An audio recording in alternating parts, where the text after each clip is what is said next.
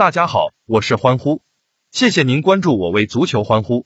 周四深夜，欧洲联赛第三轮次回合继续打响，赫尔辛基回师主场对阵内弗特奇。作为分超的班霸球队，赫尔辛基的实力毋庸置疑，他们是夺得分超冠军最多的球队。上个赛季，赫尔辛基也没有让联赛冠军从身边旁落，球队也顺利拿到了一个欧洲冠军联赛外围赛的参赛资格。不过他们在第三轮被马尔默淘汰，赫尔辛基只能降格参加欧洲联赛外围赛。赫尔辛基需要从欧洲联赛第三轮开始踢，面对阿塞拜疆的球队内弗特奇。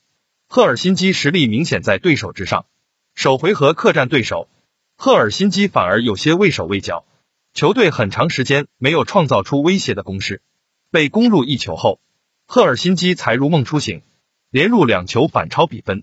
不过他们未能守住胜势，最终赫尔辛基只能与内弗特奇打成二比二平手。幸好经过了首回合的交手之后，赫尔辛基已经知道对手有几斤几两，此役回师主场。他们只要正常发挥，取胜问题不大。毕竟赫尔辛基经济主场战斗力相当强劲，七个联赛主场取得六胜一平的不败战绩。和主队赫尔辛基相同的是，内弗特奇同样在欧洲冠军联赛第三轮被对手淘汰降格参加欧洲联赛的。不过由于阿塞拜疆这个国家的足球整体实力极其有限，所以内弗特奇的实力并不算出众。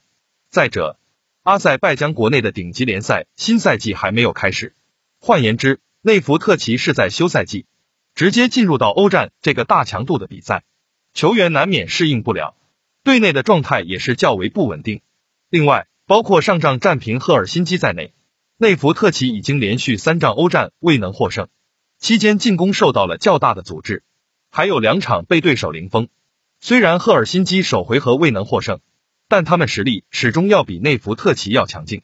此役回到主场作战，欢呼看好赫尔辛基击退内弗特奇晋级下一轮。朋友们可以把您对这场比赛的看法发布在评论区中。关注我为足球欢呼，获取今日其他场次比赛的文字解析。求点赞，求转发，求关注。